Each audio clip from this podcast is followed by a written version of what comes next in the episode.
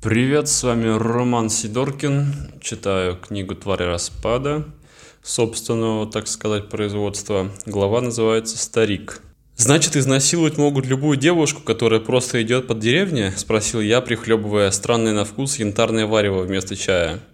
Пока не совсем так. Те, кто согласились на такие условия, а таких, как неудивительно, оказалось много, носят зеленый венок на голове. Своего рода символ согласия – да, только не согласие на изнасилование, а согласие с диктуемыми стариком порядками в целом. Это и не считается изнасилованием. Так, позабавились. Природный дар гениталий человеку от Создателя. Люди радуются, и Создатель радуется, когда людям весело. Мы сидели в уютном деревянном помещении наподобие стариковского, только поменьше. И здесь так же, как в избе старика, была печь с выведенной через крышу трубой.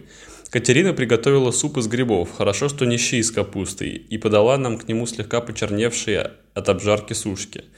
Обжарка была нужна потому, что когда их принесли из города, они были густо покрыты плесенью, как объяснила нам Катерина. Она коротко рассказала о здешних порядках. Мои опасения подтвердились. Этот умалишенный сделал связку из своих представлений о Золотом веке – древнеязыческой Руси и самых безумных псевдонаучных концепций, бередивших умы, тоскующих по хорошим русским сказкам горожан, которых нормальное гуманитарное образование обошло стороной. Всего Катерина не рассказывала. Я видел, что она все время фильтровала свою речь. Все-таки она жила здесь.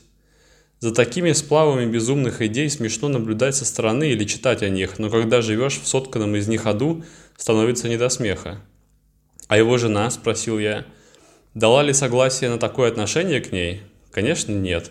Стандартный прием. Тот, кто всячески поддерживает какое-то безумие, сам в нем не участвует. Привилегии.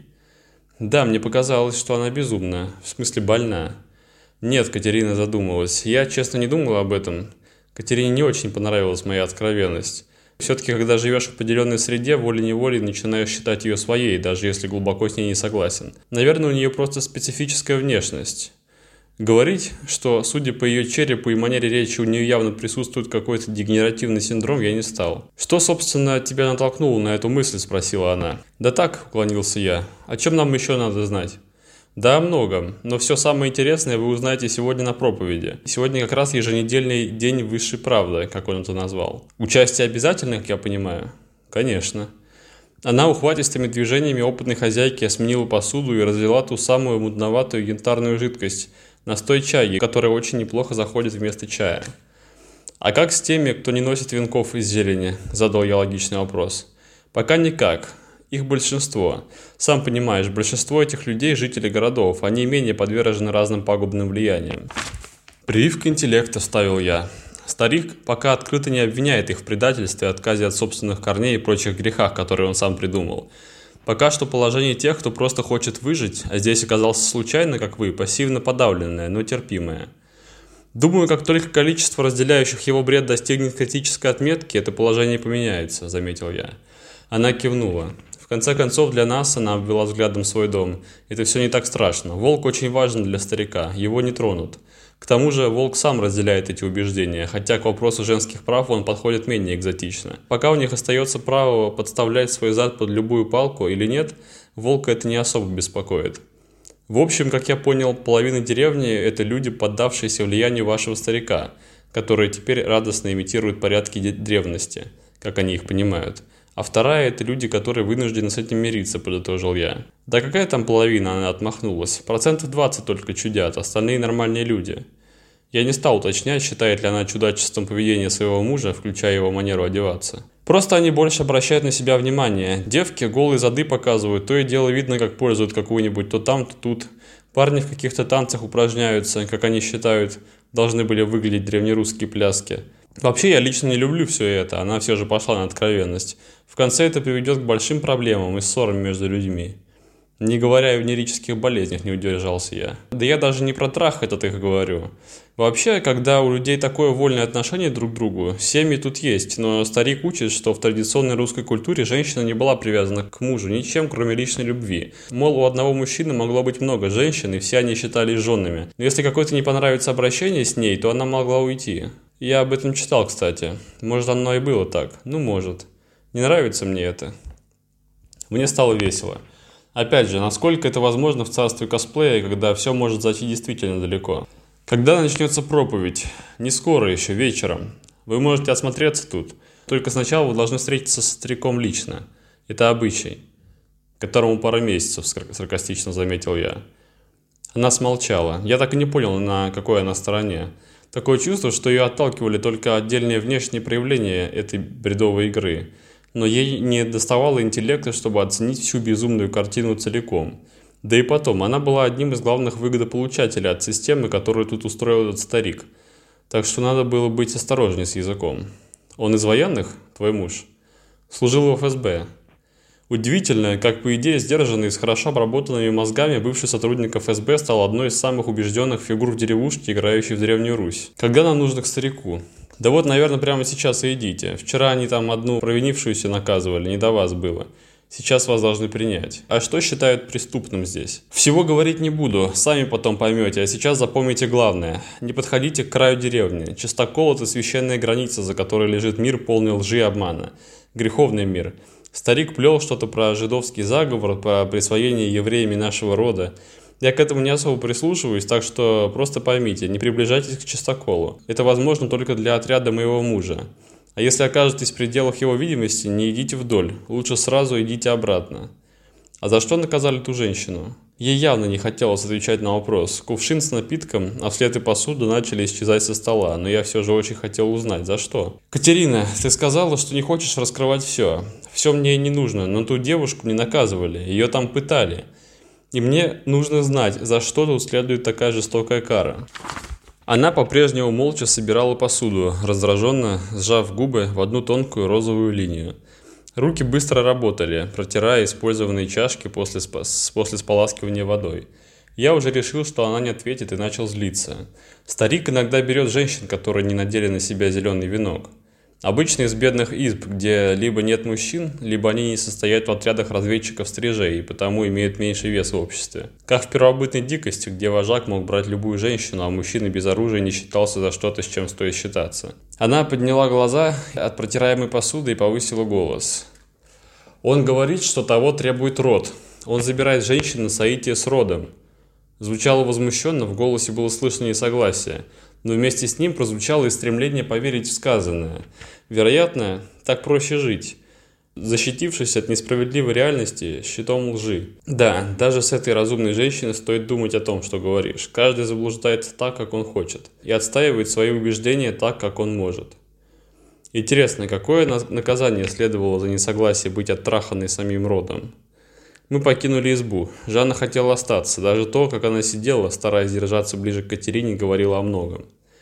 А я, кстати, так и не спросил о том, каким образом в 13 лет она не была девственницей. Ха-ха. Но сейчас надо было идти к старику, и она это понимала. Она не шла со мной, просто физически была рядом. Я остановился перед входом и постучал. «Входите, входите!» – раздался веселый, вибрирующий, как сталь голос. Дверь пошла без скрипа. В этой деревне все было новым. Тот же просторный, пахнущий хвоей, бревенчатый зал, дощатый пол, под которым шло наказание неизвестной.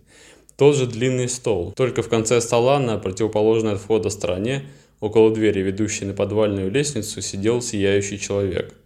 Какой у него был возраст? От 30 до 60. Какой рост? От метра 60 до двух. Цвет волос – серо-пегий, а может русо-золотой. Он улыбался. Над его алыми, не толстыми и не тонкими, растянутыми губами нависал нос с тонкой переносицей и утолщением на конце.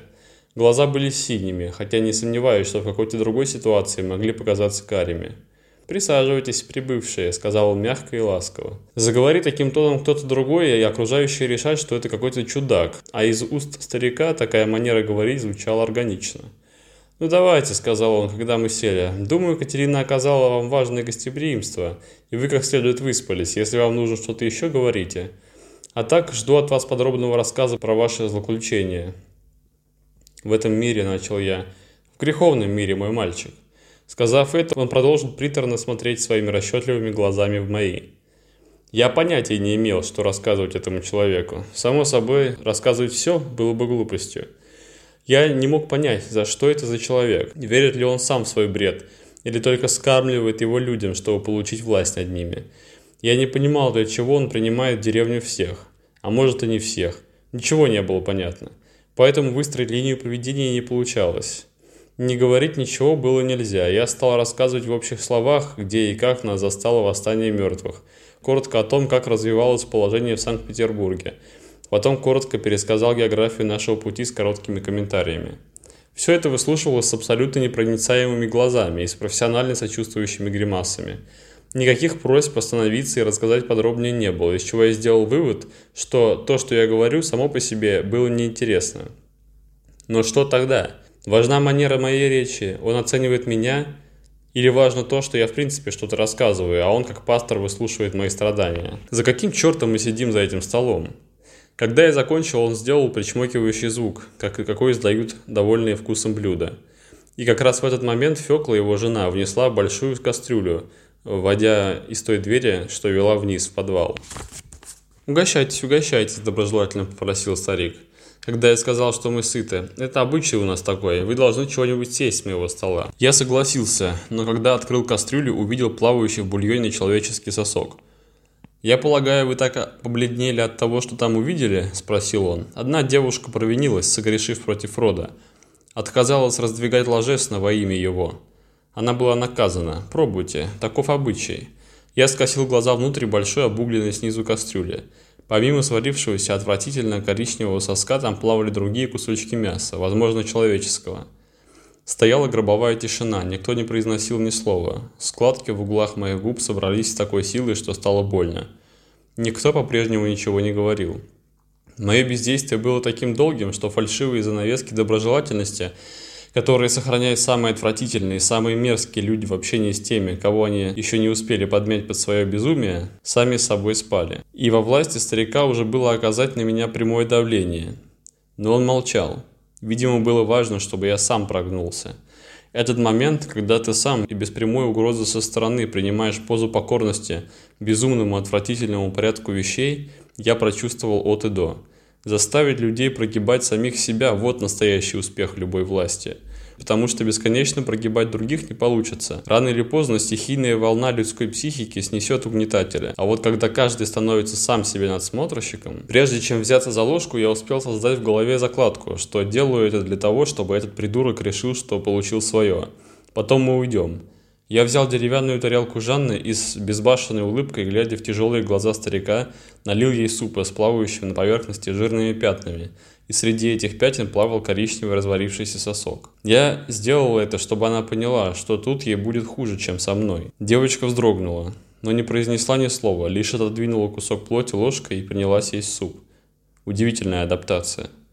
Все так же, не сводя взгляда с харизматичного психа, я начал заглатывать бульон, приготовленный на человеческом мясе, и, кажется, даже хрюкнул. Когда не остается выбора, и твоя психика перегружена так, что восприми ситуацию всерьез и сойдешь с ума, единственный выход – это аварийный сброс.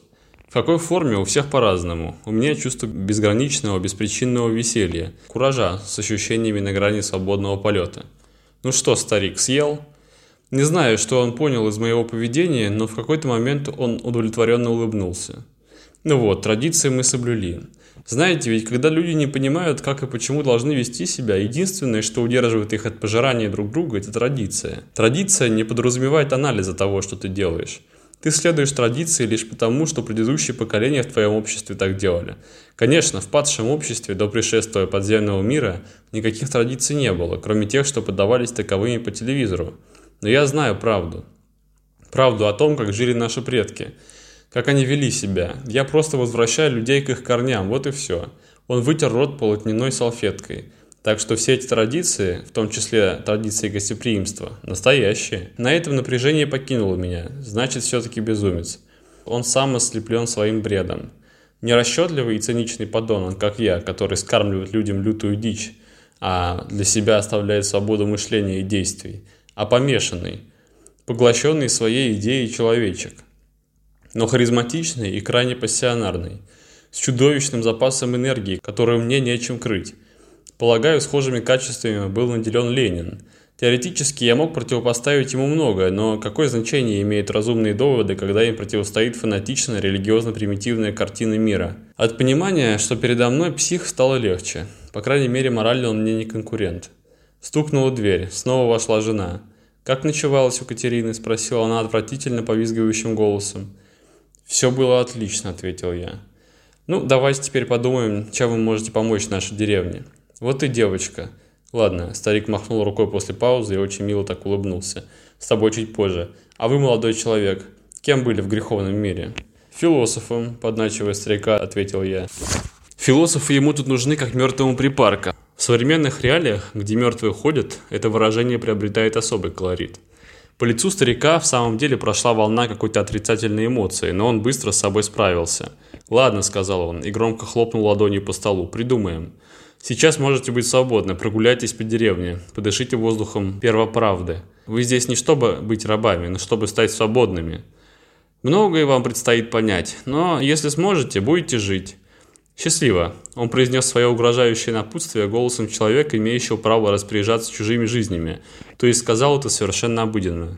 Похоже, часть его плана по выстраиванию тоталитарного общества в деревне состояла в том, чтобы лично фильтровать новоприбывших, продавливая их и вовлекая в свое безумие, и за счет этого увеличивать число сторонников своего учения, пока оно не достигнет критической отметки, после чего все здравомыслящие люди будут или подчинены, или выдавлены из деревни. Мы вышли. Жанна вся дрожала, меня мутило и в то же время трясло от оргазмического аккорда души, от мерзости, которую я только что сделал. Я впервые полакомился человеком. Само мясо я не ел, но на улице стояла пробирающая до костей прохлада. Было чувство, что еще пару градусов минус и все. Без теплой одежды из помещения не выйти. Но мы выйдем. Мы должны будем выйти, потому что выбора я в тот момент не видел. То, что было на нас надето, представляло из себя хлам средней степени потертости. Но главным было то, что эта одежда предназначалась для других температурных условий. Генерал Мороз атакует не только врагов. Мы прогуливались молча, держась рядом друг с другом. Я не говорю, Жанна держалась рядом со мной, потому что по-прежнему не знал, о чем она думает. Хотелось закричать, как тогда на Питерской улице. Только в этот раз я боялся, что крик перерастет в истерический вопль. Не знаю, какие чувства были у нее ко мне, ты, читатель, поймешь лучше. Хотя, мне кажется, моя воспитательная ложка бульона со сморщенным человеческим соском повлияла на ее мнение об этом месте. Что бы она ни думала, с инстинктом самосохранения у нее все было в порядке. Не берусь рассуждать на тему ее отношения ко мне, да мне и все равно было. Важно было то, что тут тебя могут съесть. Это было гарантией того, что она останется со мной. Поодаль раздался веселый смех и повизгивание. Я решил полюбопытствовать, все равно делать было нечего. Среди особенного густого скопления деревянных резных столбов были люди. Мы подошли ближе. На переплетении металлических пружин стоял котел – под ним между пружинами сверкали языки огня, поднимавшиеся от костра около метра в диаметре. Зачем был этот котел, стало понятно не сразу. Неподалеку было корыто, рядом с ним деревяшка, вся в неровностях, как будто вырезанных на ней специально. Одна девушка переливала черпаком воду из парующего на огне котла и хихикала, поворачивая голову в сторону. В стороне от нее стояла, наклонившись и задрав подол зеленого дождевика, другая. Позади нее на коленях Стоял парень и рукой водил в нее вытянутый деревянный предмет. Она стонала и перебирала ногами, как кошка. Судя по его ручке, предмет был большой, поэтому было больно даже просто смотреть на это. Рядом было еще два парня. Один подбежал к той, что переливала воду, но та в шутку размахнулась на него. Он выставил руки и отступил на несколько шагов. Только тут я заметил этот венок. Зеленый венок. Та, что принимала в себя деревянный фалоимитатор, надеюсь, его хотя бы кипятком продезинфицировали, имела на голове круг из еловых веток, а та, что переливала воду, была без этого сокровища. Парни не выглядели как садисты или маньяки с черными глазами, они просто развлекались, и эта девушка была не против. Мне было любопытно, и даже некоторое возбуждение закралось в мои нервы, несмотря на общее истощение. Жанна смотрела на все это застывшим взглядом загнанного в последний угол зверька – мне стало ясно, что искать защиты у этих людей она больше не хочет. Она снова принадлежит мне и только мне. Каким образом вроде бы нормальные люди так быстро оскотинились? Вариант только один. Они такими и были, их держали только социальные оковы. Не успели мы сделать пару шагов от веселой компании, как возле нас оказался пожилой мужчина, довольно низкий, с наполовину облысевшим черепом и с живыми подвижными глазами. «Что, заинтересовали вас здешние нравы?» Без всяких формальных приветствий спросил он. «Этот козел устроил тут рай для себя. Любая ему давай в любое время, когда он захочет. И все должны вроде как вести соответствующий образ жизни». «Меня Федор зовут». «Очень приятно». Я пожал руку, но не представился в ответ. Он посмотрел на меня, но смолчал. Мало ли теперь чудаков водится. Пойдемте, расскажу вам о местных обычаях. Так он называет свои порядки. Я всю жизнь таксистом проработал, привык общаться. Маршрут, по которому мы шли, огибал избы и скопления людей, где бы нас могли услышать. Но в то же время этот Федор грамотно держался на расстоянии от священной в кавычках, границы чистокола, которая, как в любом тоталитарном обществе, разделяет землю правильных людей от всего остального мира. Развел тут свой рай и выделил себе особую роль проводника воли верховного славянского бога, рода. Имеет тут всех во все щели, уж простите за выражение. И главное, других богов он не вплетает, то есть это не является классическим многобожием, пока он терпит отклонение от своего бреда, например. Волк чтит Перуна и Велеса, но это ему позволяют, потому что он тут что-то вроде начальника охраны. В раннем исламе, к слову, Аллах тоже не был единственным богом, была еще богиня Аллат, но со временем ее культ вытеснили. Единобожие повышает мобилизационные возможности религии. Я знаю, с Волком тоже знаком, он привел нас сюда. Тогда вам в каком-то смысле повезло, старик вынужден считаться с ним. Волк сам, конечно, тоже чудак. Как можно резко уверовать в языческих богов, пожив в нормальном обществе, тем более пройдя такую школу. Но все-таки он более адекватен. Рано или поздно этому должен прийти конец. Не для того старик устроил все это, чтобы делить влияние с кем-то. Тут все просто. Один бог, один начальник, сам старик. Если ты не согласен, тебя убьют. Причем публично, чтобы другие боялись. Я поморщился. «А у него есть имя?» – спросил я. «Имени не знаю, но знаю фамилию. Иногда он светился по местным каналам в Перми. Запорнов». «Что делал?» Примерно то же самое рассказывал, что мы, в смысле русские, не, так, не туда пошли, не тому Богу поклоняемся. Вы сами сегодня на проповеди поймете. Гляжу, вы человек не глупый, разберетесь, что к чему. Почему волк с ним? Я думаю, он правда во все это верит. Не так экзальтированно, как сам Запорнов, но вполне искренне. Ничего не знаю о его прошлом, кроме службы в силовых структурах, поэтому не скажу, как давно это проникло в его голову. Но они со стариком были с самого начала. Последнее время отношения стали портиться. Власть, понятное дело. Но пока разногласия проявляются в виде богословских споров. Думаю, у Волка нет амбиции идти в самое главное. Но ты знаешь, тоталитарные режимы не терпят никого, кто говорит от себя, даже если говорящий выступает за руководителя этого режима. Старик все чаще, сначала в шутку, а теперь серьезно критикует поклонение волка Перуну и Велесу. Что за чушь, наконец, меня прорвало? Ну, чушь чушь, они тут такие общественные рамки установили. Приходится барахтаться в них. В прошлом разве не так было? Культ Иисуса, культ царя, культ коммунизма, культ победы. Понятно, что это идеологическая конструкция, но отмени ее, и они, он обвел рукой поле с редкими домами и большим количеством деревянных болванов, сожрут друг друга. Не будет того, вокруг чего они, взявшись за руки, будут водить хоровод. У англосаксов был культ поведения. Они со своим образом жизни и манерами носились. Ведешь себя так, хороший, по-другому, плохой. Меня посетила неприятная, липкая мысль. «Вы очень осведомлены обо всем этом для таксиста. Извините», – добавил я после паузы. Получилось рисковато, но это правда. «А!» – он поднял палец вверх. «Я так любил развлекаться. Сразу тебя успокою». Он перешел на «ты» и похлопал по плечу.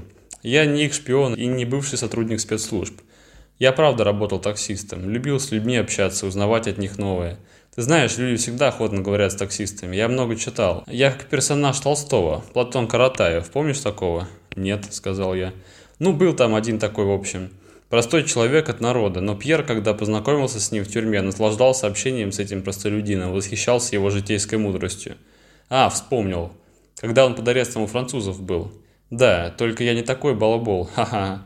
Английский знаю, любил туристов удивлять. Они порой едкие замечания в адрес России делали, когда сидели в машине, особенно про туалеты. Тут я с ними согласен. Мне кажется, я даже улыбнулся. Я тоже. Туалеты у нас были платными и ужасными, а теперь их вообще нет.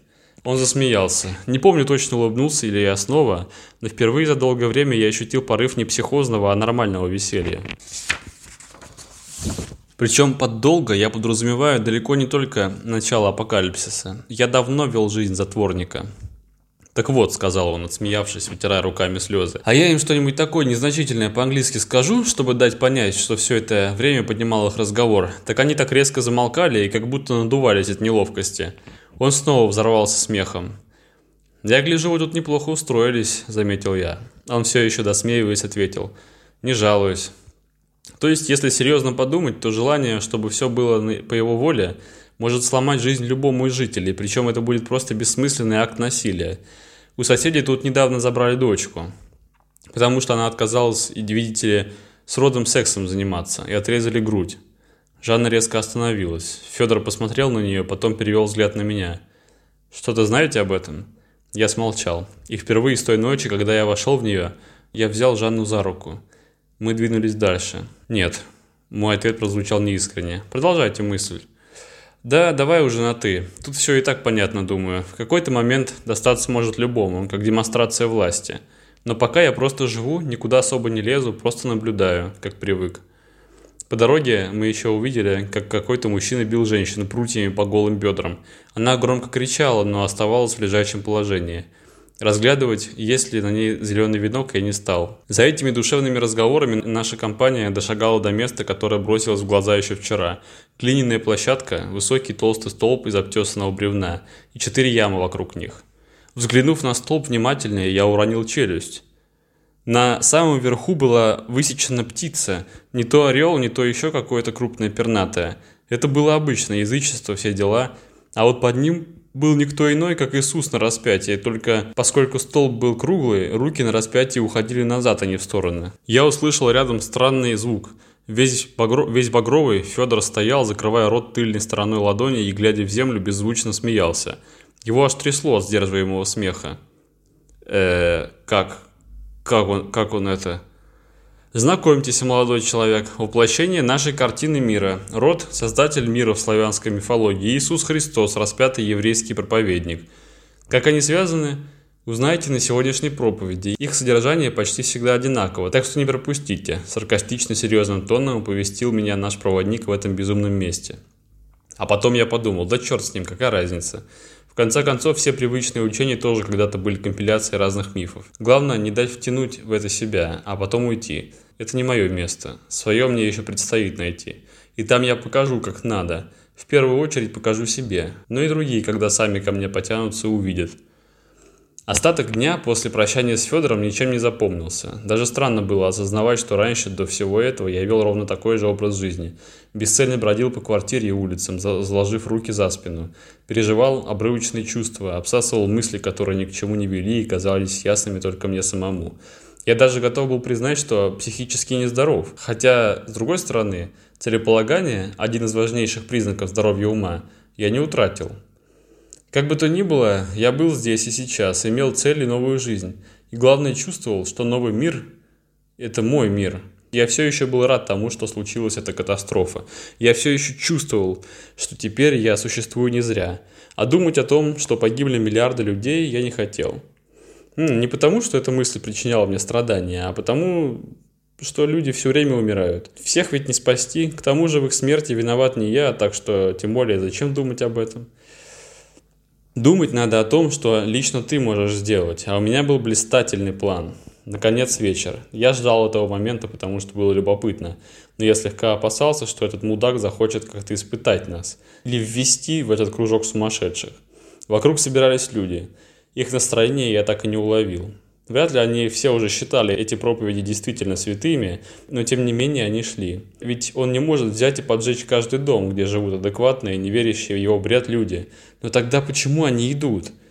Наверное, многие, если еще не верили, то готовы были поверить. Такова природа людская, мы всегда готовы поверить в сказку. Стемнело. В ямах развели огонь и накидали туда свежесломанных хвойных веток. И дым от сырой хвои стал выедать глаза. Слезы текли, словно мы все дружно взмолились хорошему урожаю в голодный год. Старика долго не было. Может, он и не опаздывал. Просто точное время никто не объявлял. Он сам решает, когда прийти. Жанны я тоже не видел. Она почти сразу после ухода Федора отправилась в избу Катерины и Волка. Я опасался, что она расскажет той кое-что, чего я бы не хотел, чтобы другие знали, но уговаривать ее остаться не стал – Хотелось побыть одному. Я, как и этот старик, очень не люблю отказываться от сиюминутного. Было бы даже хорошо, если бы она в итоге вообще не пришла. То, что творилось там в тот вечер, было идеальной демонстрацией безумия, до которого может дойти человек, ослепленный верой и стремлением к власти. Но девушка все же появилась, и почти сразу из дыма, окружавшего пространство капища, появился он. Старик был одет в некое подобие вареной в кипятке ночнушки с высокими подкладками под плечи. Которые делали его одеяние издалека похожим на доспехи. Он был не один. За косу он тянул девушку. На ней была обычная футболка. С одной стороны груди был неровный развод, который уходил вниз истончающейся струйкой. Это ее сваренный сосок мы сегодня видели. И ее подкожный жир плавал в виде редких пятен в нашем бульоне. Сильно затошнило. Оказывается, Жанна давно держала меня за руку, только на этот раз не я, а она меня поддерживала. Она сжала руку крепче, ровно в том мгновении, когда перед моими глазами поплыли сверкающие кляксы. В висках зазвучал пульс, и возникло чувство, что порыв тошноты идет не из желудка, а откуда-то из мозгов. Ноги ослабли. Медленно, чтобы не обратить лишнего внимания, я опустился задницей на землю. Мы были в первом ряду, так что сцену все равно было видно. «Это сучье вымя отказалось соединиться с родом», – без приветствия завопил сумасшедший проповедник. Она отказала в любовной жертве сиянию, которое только одной ей, самой любовью, породило нас с вами. «Разве можем мы дать пощечину тому, из чего мы сами сотканы?» – упрошал безумец. «Мы все состоим из любви, и как вы смеете дать ей пощечину, когда сам первоисточник ее призывает нас?» Сие отродье, он тряхнул несчастную за руку, показало, что недостойно быть носительницей дарованной им красоты, которая есть не что иное, как зеркало любви его к нам. Отныне, если кто и захочет возлежать с этой сукой, знай, что она ни к чему не пригодна, так как лишена его милости. Ей не дано будет зачать, и даже чужое дитя она не сможет скормить оставшейся отравленной ядом грудью. Все вы, он махнул рукой в толпу, отриньте гордость, ибо мы все творения рода, и никто не выше его во вселенной. Знаете, что я просто слуга и ваш защитник перед ним. Я не от ненависти отнял грудь у сей неразумной, а лишь для того, чтобы защитить вас, остальных потомков рода, чтобы она одна приняла на себя его гнев». Ибо он видит, что творится в избранном им кусочке земли, и сильно возгневится, узрев неповиновение тех, кого он в милости своей оградил от напасти подземного мира, которому он дал дорогу на поверхность, чтобы очистить его. Его слюни долетали до меня, хотя мы находились метрах в пяти от возвышения, где он стоял и тряс руками. Я брезгливо вытерся. Род милостив. Он создал нас, дал нам землю, красоту и любовь. И все, что мы должны делать для него, это чтить его. Он не просит человеческих жертв, он милостив. Он не ждет, что мы будем отдавать ему часть еды, в которой сами нуждаемся. Он щедр. Он не делает нас уродливыми, потому что мы образ его, он прекрасен. Все, чем мы можем расплатиться с ним, это одной благодарности лишь. Это любовь. Нет высшей любви, чем любовь для рода. Любя друг друга, вы любите и его. Но можно еще больше чтить его. Да, он дал нам и такую возможность. Он обвел выпученными глазами аудиторию, делая паузу. Даровать любовь его главному слуге, связному, который объясняет и оправдывает перед ним ваши неразумные поступки. Самая высокая похвала роду – это дар любви мне. И что вы думаете? Резко заорал он. Эта неразумная стерва посмела не отдать мне любовь. Любовь для рода. Она закатила истерику, пожалев свою никчемную щелку на теле. Мне, вашему заступнику, который может слышать всепонимающий глаз рода. Он устал смотреть на ваше поведение. Он устал наставлять вас, потому что много тысяч лет он пытался сделать вас равными себе. Но всегда находились упертые, которые считали, что могут быть сами, что без его руководящей и направляющей роли они способны на что-то. Был потоп, были войны. Теперь само воплощение смерти вышло на землю. Чего вы еще хотите, неразумные? Последний вопль повис в воздухе на срывающихся и высочайших нотах голосовых связок. Девушка рядом с ним горько плакала, прикладывая руки к месту, где была рана на месте отрезанной груди. Пятно на ее футболке за время безумной речи увеличилось, а темная струйка снизу превратилась в поток. Видимо, из дополнительного стресса у нее участился пульс и кровотечение вновь открылось. Я не был уверен, что она доживет до утра. «Смотри, что делает», – заговорил горячий шепот над ухом. «На себя все завязывает. Раньше он ограничивался абстрактными толкованиями воли этого рода, а теперь, что он и есть выразитель высшей воли». Это был голос таксиста Федора. Мне стала очевидна одна простая и неприятная вещь. Прямо на моих глазах завершалось построение эклектичного культа, совмещающего в себе язычество, осколки христианства и, возможно, других религиозных течений. Все это затачивалось под конкретного человека и его окружение. Так что скоро здесь начнется террор с целью прогнуть волю тех, кто хочет мыслить независимо, при этом оставаясь внутри общины. Интерес одного амбициозного психопата перевешивал волю остальных жителей, желающих просто жить нормальной жизнью, насколько она может быть таковой в условиях окруженности ходячими мертвецами. Дым стал рассеиваться, и костры стали давать больше света. Старик спихнул девушку с возвышенности, с которой проповедовал. Она упала, какая-то женщина с криком выскочила, обняла ее и увела в толпу. Все то время, что старик нес свою ахинею около столба, на котором одновременно было высечено славянское верховное божество и Иисус Христос, никто, включая женщину, уведшую девушку, не сказал ни слова.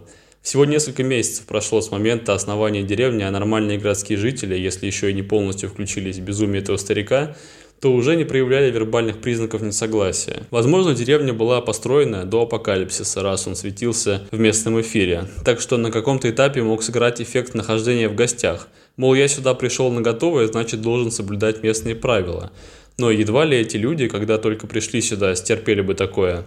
Молох примитивной до одурю идеологии, подаваемой харизматичным упырем, постепенно смещал границы дозволенного. И вот те, кто еще 4 месяца назад бросились бы на, на защиту женщины, получившей простую пощечину, сейчас даже словами не пытаются выразить свое возмущение из-за ампутации груди. Скоро тут будет бойня. Старику поднесли воды, он попил из ковша и, не глядя, отдал его, в уверенности, что протянуты руки, чтобы его забрать. Он опять заговорил. «Род есть начало всего. Отсюда происходят все корни в ключевых словах языка. Рожать, родственник, родители и прочее. Я не говорю в русском языке, потому что некогда был один язык. Все говорили на нем. Все началось там, на севере, в колыбели человечества, в Сибири. Я и раньше слышал подобный бред. Все пралюди лишь немногим уступали роду по силе, потому что мы созданы из крови его. Не из глины, из крови. Великие люди расселились по всей земной тверди, дошли до самых глубин океана. Осколки про языка, подтверждающие это, встречаются повсеместно в языках народов, образовавшихся после столпотворения. Миф о вавилонском столпотворении. Удобно. Термин знаком всем присутствующим, но он его нарочно искажает. Пралюди назывались ариями. Они не ведали страха, были настолько сильными, что двигали горы и могли управлять погодой. Они осушали море и воздвигали сушу, и свои дома на ней там, где ее не было. И была среди них группа тех, кто захотел возвыситься надо всеми. Они были первыми, кто создал себе отдельное от ариев имя. Но не в этом их главный грех. Их главный грех в том... Только вдумайтесь в это! Он вдруг так заорал, что глаза его буквально полезли из орбит, а до меня долетел целый поток слюней. Они назвали себя избранными родом. То есть всех, кого он сотворил наравне с ними, они решили считать ниже себя. Да, они так и записали это в своих поганых текстах. Тора, Библия – все это великий обман лжецов и предателей. Они взяли себе другое имя – евреи. Это злое слово, избегайте его. Другие же, большинство, остались верными роду, но чтобы оградить себя от возникшей на лике земли нечисти, назвались праведниками, русскими – Отголоски этого имени слышны были по всей планете. В далекой отсюда Италии жило племя этрусков, русских на местном диалекте. Земля ариев, Иран, на древнем произношении Айран, говорит нам о том же. Все эти праведники терпели рядом с собой еврейское оскорбление рода, плевок в лицо Создателя, потому что они были милосердны. Но по истечении многих тысяч лет, когда эти отщепенцы забыли даже истинное имя Создателя и стали строить храмы ему под именем другого – как будто они никогда и не знали рода. Он, оплакивая их глупость своими рубиновыми слезами, послал сына своего, единственного, созданного не из крови, а прямо из семени. Он снизошел до того, что смешал свое первородное семя с кровью одной женщины из народа отщепенца, подарив ей «О чуден ты и великий народ всеродитель!» «Сына!» И знаете, что они с ним сделали? Перешел он на шепот. Убили. Распяли на древесном изделии рук своих, как как показано здесь. Он резко ткнул пальцем за спину, где стоял столб, отрекшись отправиться окончательно. Милостивый род лишь рассеял их, но их отравленное пороком гордости учение распространилось по миру, и некогда великие, почти равные роду арии, называвшие себя русскими, ослабли, забыли единый язык, и лишь осколками по всему миру сохранилось это древнее имя. Мы с вами – «Последний свет рода в этом мире», — сказал он, и на глазах у него выступили слезы. «Мы последние ростки». Он еще несколько тысяч лет смотрел на то, как разлагается его сад, и, наконец, решил вырубить его, собрав самых верных и чистых здесь, в этой деревне. И какая боль постигает его огненное сердце, Когда он видит таких, как та несчастная, которую я вам показал. Когда видит других, которые отказываются верить этим словам. Словам последнего завета, которые в своей гордыне думают, что им просто посчастливилось выжить, что защита самих себя – это их забота. Нет. Вы бессильны. Только я, жалкий червяк, на которого пала тень первородителя, могу защитить вас. С его помощью, под его пылающим взглядом. Никто не бери в руки оружие, пока род через меня не скажет вам это делать. Никто не перечь слову его, которое речется моими устами. Никто не отказывай в жертве любви роду, совершающемуся через член, наполненный его соком. И не бойтесь умирать, ибо оказавшись пред ним, будете плакать от того, как долго задержались на земной тверди. Ибо величие его столь велико, что одним своим недостойным глазом взглянуть на его первозданное белое оперение – это и есть рай и высшая награда за все. Он договаривал на последнем издыхании. Слюна уже не летела так далеко, руки не поднимались вверх, а ноги тряслись от истощения. Сзади подошли две женщины, одной из которых была жена – Взяв под руки старика, голова которого клонилась к груди, хотя сам он все еще водил взглядом по собравшимся жителям, они медленно повели его с возвышенности. Костры еще горели. Кто-то из толпы засвистел и закричал. Я не понял, что означали эти звуки, пока не увидел лица их издававших. Глаза многих светились в экстатическом восторге. Им, наконец, дали простую, завершенную и понятную картину мира. Теперь они знали, для чего живут. Другие колебались. На их лицах читалось желание поверить, Выключить мозг, забыть все то сложное, чему учили их в школах и университетах, расслабиться, передать свою волю сумасшедшему и в то же время внутреннее ощущение, что их обманывают, желают поработить, что в каждой фразе звучат фактологические неувязки, хотя логически все выстроено очень убедительно. Таких было большинство. И в тот момент меня захлестнула такая волна презрения, что я чуть не прошипел вслух. Скот и лишь малый процент из всех, чьи лица мне были видны, не проявлял никаких признаков внутренней борьбы. Бред он и есть бред, нечего тут думать. Мы возвращались в избу Волка в сопровождении Федора. Сначала шли молча, потом он заговорил. «Ну как?» Идея прогрессировать. Вначале он вещал только про то, как род мир сотворил, и про то, как мы перед ним виноваты. А теперь виноваты не мы, а лишь особые люди. Есть враг, есть древние традиции и идеи собственного мессианства – «Вы понимаете, что скоро назревает?» – перебил я его. «Да давай на «ты» уже», – он сказал это, чтобы скрыть страх. «Понимаю, конечно. Сейчас будет охота на всех неправедных, читай несогласных, желающих защищать свои дома и свободу. Что будете делать?» Легким-легким тоном спросил я, заранее зная ответ. Он промолчал. В темноте я разглядел лишь, как он тяжело, как будто к подбородку привесили гирю, опустил лицо. Мы разошлись, коротко простившись. Жанна теперь не просто держала меня за руку. Я чувствовал, она теперь и телом, и духом со мной. Кажется, поняла, в каком мире мы теперь живем. На этом глава заканчивается. Смотрите, э, желающие приобрести книгу, ищите ее на моем сайте, на Литресе, Майбуке и каких-то еще других ресурсах. Просто вбейте в тайную технологию под названием поисковик. Желающие приобрести книгу в бумаге заходят на ozon.ru MyShop, по-моему, да, вроде бы там они есть. Все, счастливо.